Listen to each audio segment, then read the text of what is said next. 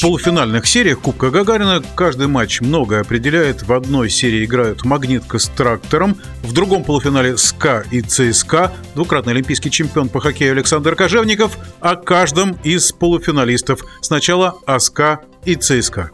Запас прочности у ЦСКА и у СКА очень сильный. Ротенберг давно работает в системе клуба, и я знаю, что игроки в него верят. То, что я видел, по крайней мере, то у СКА что-то физика немножко просела. Но я думаю, у них есть время поработать. И, кстати говоря, ЦСКА идет по-другому. Оно воспитывает молодежь. У них выстроенная структура полная.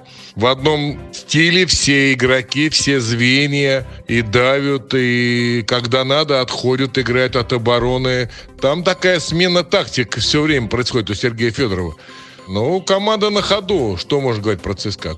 Да, насчет Челябинска. Челябинске ну, одна из лучших школ в стране на данном этапе. И там много очень талантов, хороших игроков. Плюс очень хорошие э, легионеры, которые в том году себя показали. И в этом молодежь подросла, и поэтому ничего удивительного нет в том, что Челябинск так здорово играет. Это было видно и по сезону. Что касается Металлурга, ну, они, да, собирают команду. Нельзя собрать за один день всех, кого вы хотите. Правильная политика Воробьева, и самое главное, что он сам подбирает игроков, и подбор игроков прекрасный. Он собрал команду, которую он видит. И какие-то слабые места он кем-то заменяет. Поэтому так и должно быть.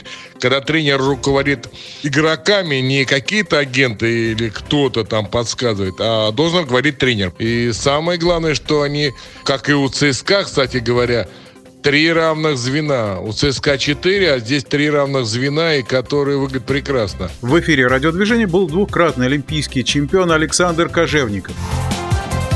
Решающий